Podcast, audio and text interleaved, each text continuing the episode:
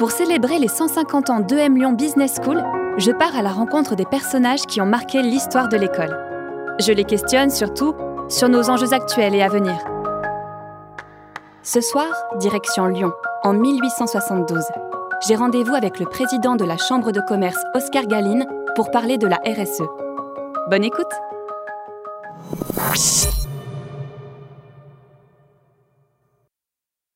Notre but est maintenant connu. Le premier but à atteindre, par la création de cette école, sera donc de préparer des employés, mais aussi former des chefs de maison. Ayons bien à l'esprit que la vapeur, le télégraphe, la rapidité des communications de tout genre ont créé entre les peuples des relations intimes qui le deviendront plus encore. La connaissance des langues, des produits et des besoins des autres nations est aujourd'hui pour nous une nécessité.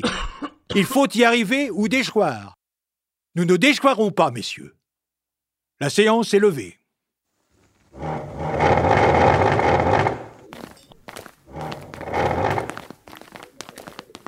Monsieur Galine Excusez-moi, bonjour.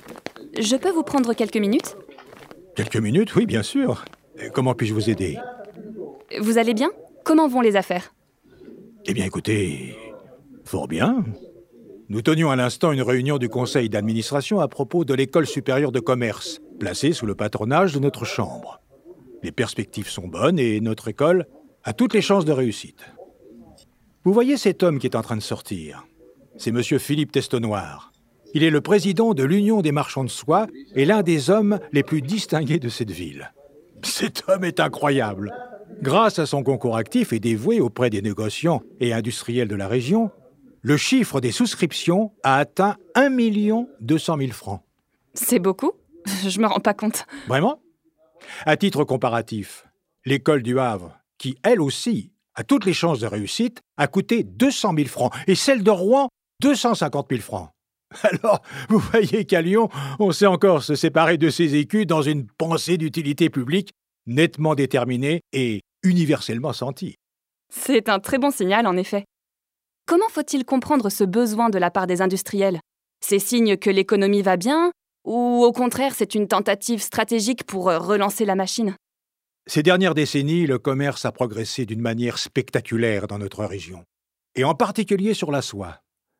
Les ventes dans ce secteur en Europe, en Amérique du Nord et jusqu'à la Chine progressent de 4% environ chaque année. On a parlé aussi de la présence d'étrangers dans le comptoir lyonnais. Est-ce que c'est vraiment un élément déterminant? Il est vrai qu'un grand nombre de maisons de commerce de Lyon se voient forcées très souvent d'appeler dans leur comptoir des employés allemands et suisses que recommandent leur aptitude et leur instruction spéciale. Pour ce qu'il m'a été permis de connaître, on estime que 30 à 35% de nos employés de commerce proviennent de ces pays étrangers. Nous tirons bien sûr une grande richesse de cette diversité au niveau culturel. Mais en matière d'industrie, nous croyons qu'il serait bénéfique d'encourager désormais une sorte de patriotisme intelligent. Qu'est-ce que vous entendez par patriotisme intelligent? Eh bien, les Lyonnais voudraient éviter de transmettre leur tour de main aux étrangers, voyez-vous? Aussi, il est reconnu que sur 170 millions de soies employées par nos manufactures en tout genre, la France reçoit tous les ans plus de 60 millions de soies étrangères. Il y a donc nécessité, dans l'intérêt général, d'encourager la culture du commerce sur notre sol, afin de s'affranchir de cet énorme impôt. L'école se donne donc pour mission de former des négociants patriotes. C'est pas terrible comme slogan. La mission première de l'école est de former des individus capables, nous voulons que ces élèves, amenés à suivre notre enseignement, soient correctement instruits de la matière commerciale et qu'ils apprennent à se conduire moralement. Eh ben dis donc, vous parlez d'intérêt général, vous parlez de conduite morale.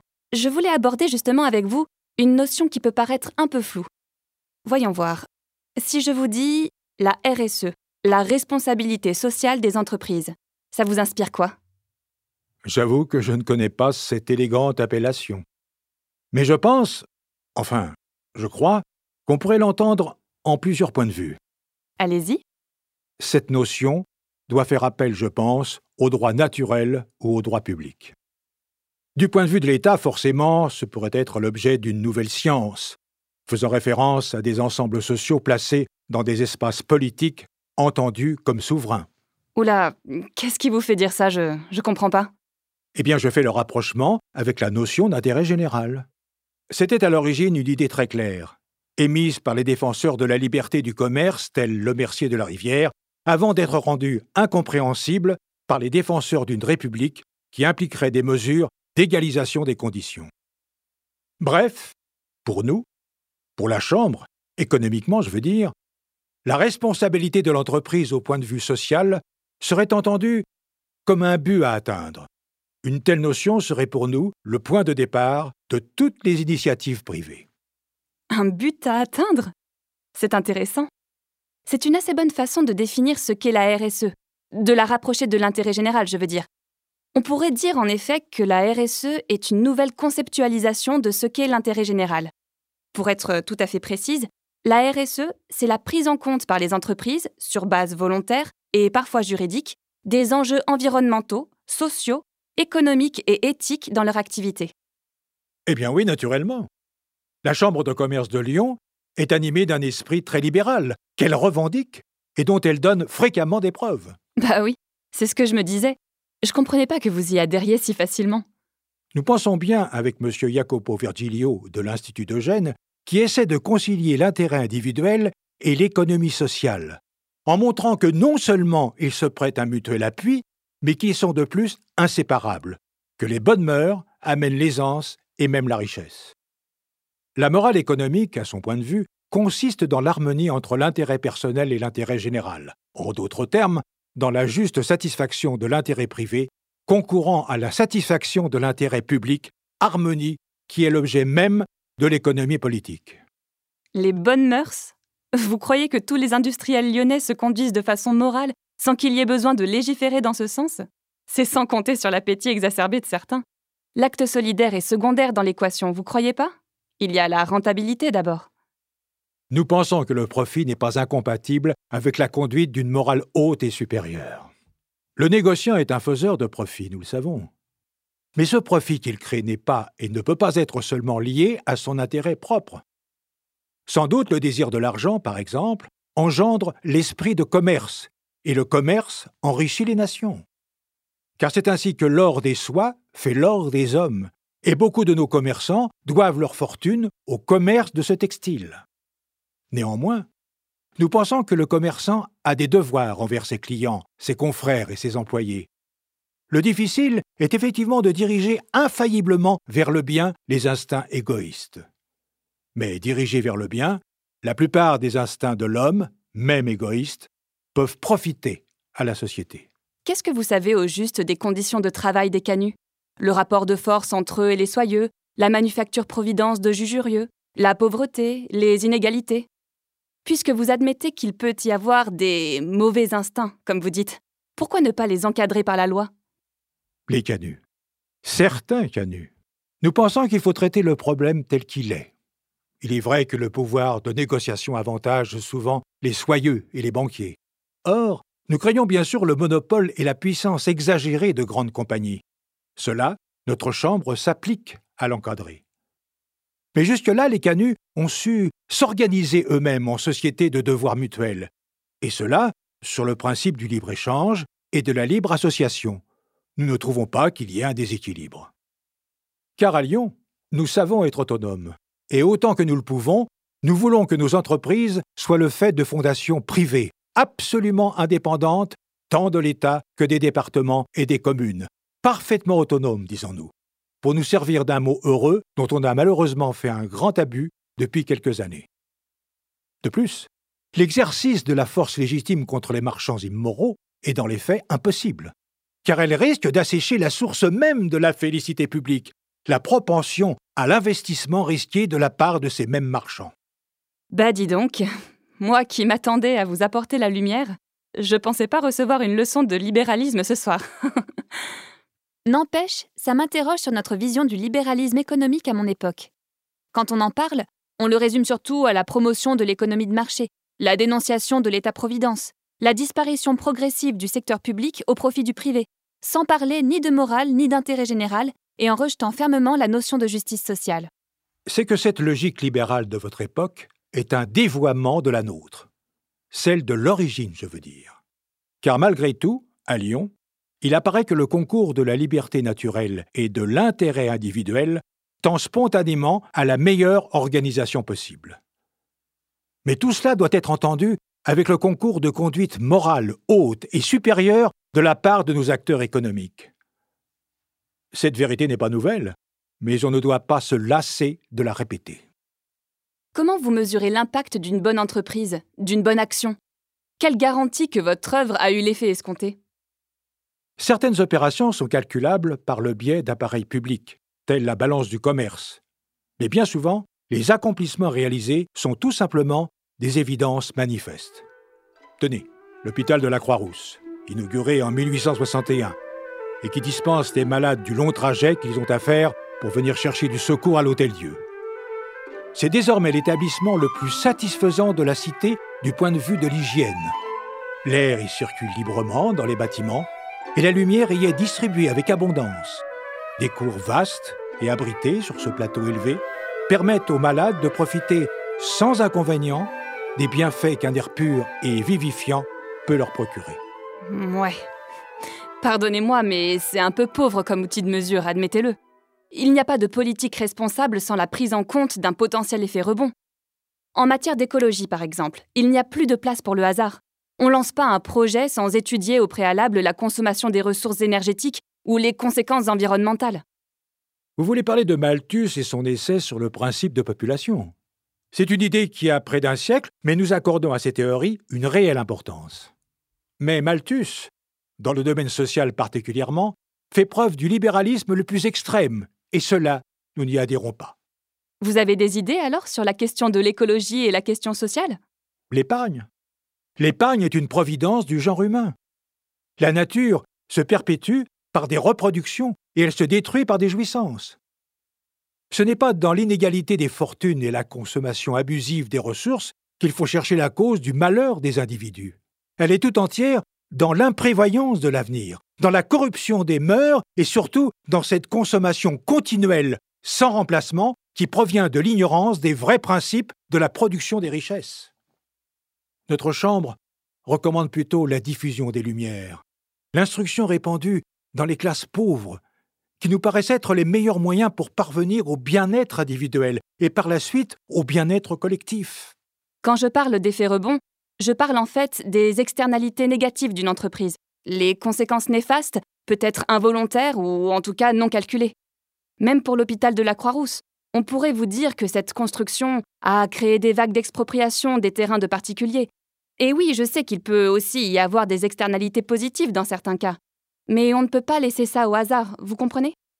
Monsieur Chazol, lorsqu'il a vendu son terrain pour la construction de l'hôpital, il l'a fait en plaçant l'intérêt public au-dessus de son intéressement.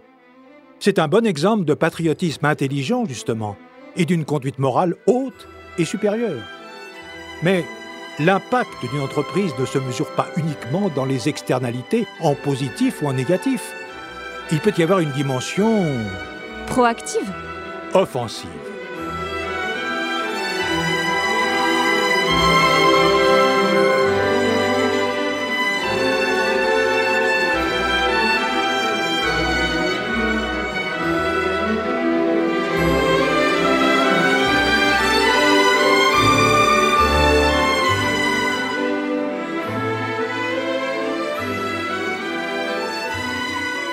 Je vous ai amené les nouveaux statuts de notre école. Vous voulez les voir? Merci. Mais euh, du coup, ce que j'ai à vous montrer ne va pas avoir l'effet escompté, j'ai l'impression. Finalement, la vocation d'intérêt général, disons la RSE, semble être à votre époque une toile de fond bien intégrée dans l'esprit de tous, selon vous en tout cas. Considérez qu'à mon époque, la réflexion concernant la dimension morale des acteurs économiques connaît une intensification notable dans les sciences sociales et sciences de gestion des dernières décennies. Et la RSE, plutôt qu'une évidence, ressemble plutôt à une forme d'adhésion, disons une prise de position particulière. Et ce n'est pas tout le monde qui y adhère, même si la loi Pacte a rendu désormais obligatoire pour toutes les entreprises la prise en considération des enjeux sociétaux et environnementaux de son activité.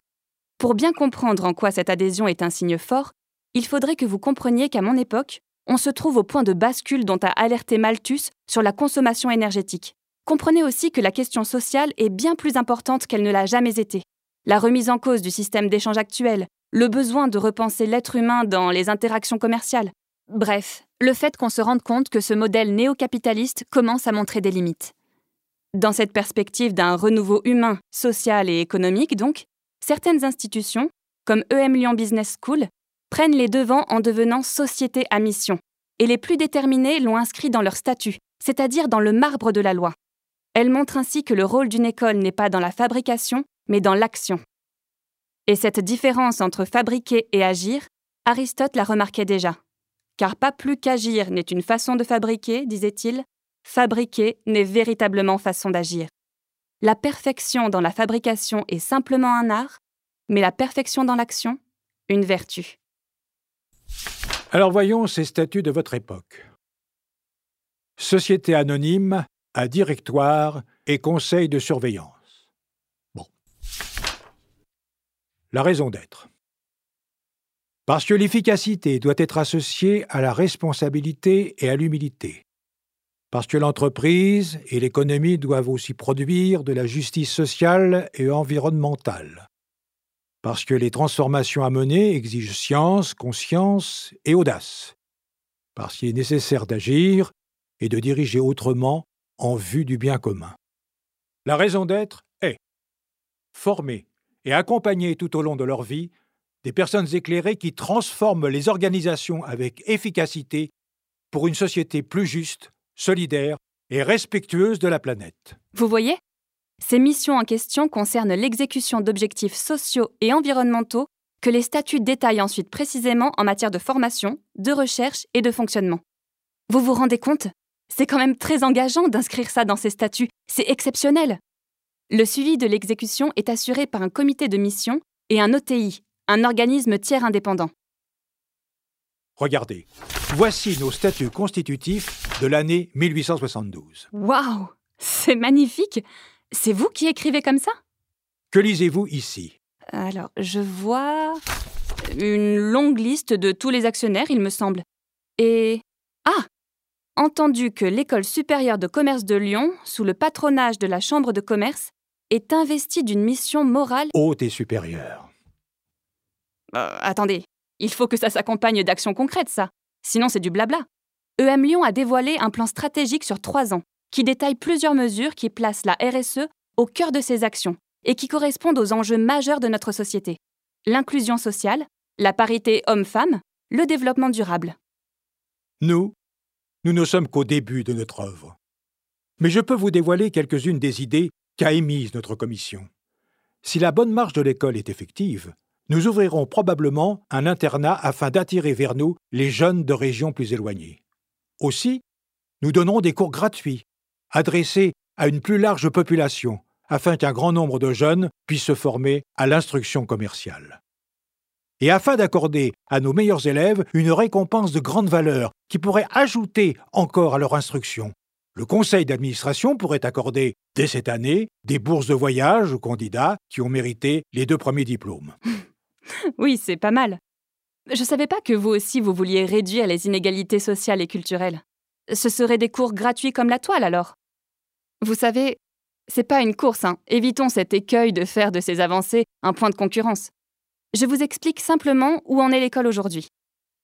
Depuis la rentrée 2021, quand vous pénétrez l'enseignement de EM Lyon Business School, quelle que soit la formation visée, vous êtes sensibilisé aux problématiques sociales et environnementales avec des cours et des interventions sur la RSE. Dès le séminaire de rentrée, vous êtes initié aux 17 objectifs de développement durable définis par l'ONU et à partir desquels l'école a créé un label, le Sustainable Development Goals Inside. Le nouveau cours, Agir pour le climat, vous permet d'acquérir un premier socle de connaissances que vous pouvez compléter par une offre de cours à la carte, mais aussi divers projets, tels que l'engagement responsable. Durant ce parcours d'engagement responsable, chacun des 1200 élèves s'engage pour au moins 6 mois dans une action concrète visant à un impact social ou environnemental. Cet engagement citoyen est obligatoire sur un semestre, en première, deuxième ou troisième année selon le choix de l'étudiant. Vous voyez, l'objectif est de former par l'action les étudiants aux enjeux sociétaux et environnementaux. Oui. Notre commission, pour satisfaire entièrement à cette logique de former des individus capables et dotés d'un grand sens moral, a décidé d'intégrer dans notre programme des cours sur la morale du négociant. Des cours sur la morale du négociant? Cela a semblé à notre commission de toute première utilité. Et si nous choisissons d'éveiller nos élèves à la conscience, à la droiture et à la délicatesse, c'est que nous estimons que ces qualités, plus encore que la science, constituent la vraie force du commerçant. Elles sont ses premiers devoirs envers ses clients, ses confrères et ses employés. C'est intéressant. Très intéressant même, c'est. c'est hallucinant. Des cours de morale du négociant. Euh. Il y a une question qui me vient en vous écoutant. Et du coup, je suis bien obligée de considérer qu'elle vaut aussi pour ces nouveaux programmes de M Lyon. Les cours sur la morale sont une bonne chose, assurément. Et de même pour les nouveaux cours Agir pour le climat. Mais on en revient à la mesure de l'impact, vous croyez pas? Comment s'assurer que ces cours vont former pour vous des individus capables ayant une conduite morale haute et supérieure, et pour nous, des personnes éclairées qui transforment les organisations avec efficacité pour une société plus juste, solidaire et respectueuse de la planète d'une manière générale, il est vraisemblable que si les hommes voulaient s'appliquer à la recherche de ces vérités selon la même méthode et avec la même indifférence qu'ils cherchent les vérités mathématiques, ils les trouveraient avec la même facilité. Mais le risque existe toujours que la théorie soit mal assimilée par celui qui s'en sert pour des applications, même quand on est détenteur d'un diplôme prestigieux. Il en est ainsi des facultés de droit et de médecine, de l'école polytechnique et de l'école centrale, d'où on ne sort ni avocat, ni médecin, ni ingénieur, fait, mais on est parfaitement préparé pour le devenir. Je crois que l'école n'a certes pas la prétention de former à elle seule des commerçants consommés pour traiter des affaires au long terme, et parfois dans des pays lointains. Mais il faut, allier aux connaissances variées, une expérience toujours lente à venir, une juste appréciation des hommes et des choses, une sorte de préscience de certains événements futurs qu'on le serait demandé à des jeunes gens entrant dans la pratique de la vie. Mais on peut dire que la forte instruction qu'ils auront reçue leur permettra d'acquérir plus sûrement et dans un temps plus court ces qualités précieuses assez rares à rencontrer. Notre but est de permettre à l'élève d'accumuler assez d'idées générales afin d'acquérir une puissance d'abstraction, une culture intellectuelle suffisante pour que son cerveau soit plus tard à la hauteur des pénibles délicates et souvent longues combinaisons que la direction des affaires, la gestion d'entreprises lointaines, la fondation des établissements en pays étrangers ou la conduite d'un grand commerce exigeront certainement de lui. Alors certes, l'instruction reçue aux écoles supérieures de commerce ne pourra suppléer aux qualités naturelles, mais combien elle les aidera là où elles existent. Bien. Monsieur Galine, on va se quitter sur ces beaux mots. Merci pour vos conseils et à bientôt. L'émission est finie pour aujourd'hui. J'espère que ça vous a plu. Troublant, n'est-ce pas? Décidément, on trouve des choses étonnantes dans l'ADN de l'école. Ce podcast vous est proposé par EM Lyon Business School, avec Jean Barrier dans le rôle de Oscar Galine, Juliette Père, moi-même, dans le rôle de Mia, le studio Audiovisite pour les prises de voix, à l'écriture et à la réalisation, Naguib Boufraï de l'émission Capsule. Je sais pas vous, mais moi je suis curieuse d'aller voir un de ces cours de morale du négociant pour voir ce qu'on y apprend réellement. Alors, à bientôt!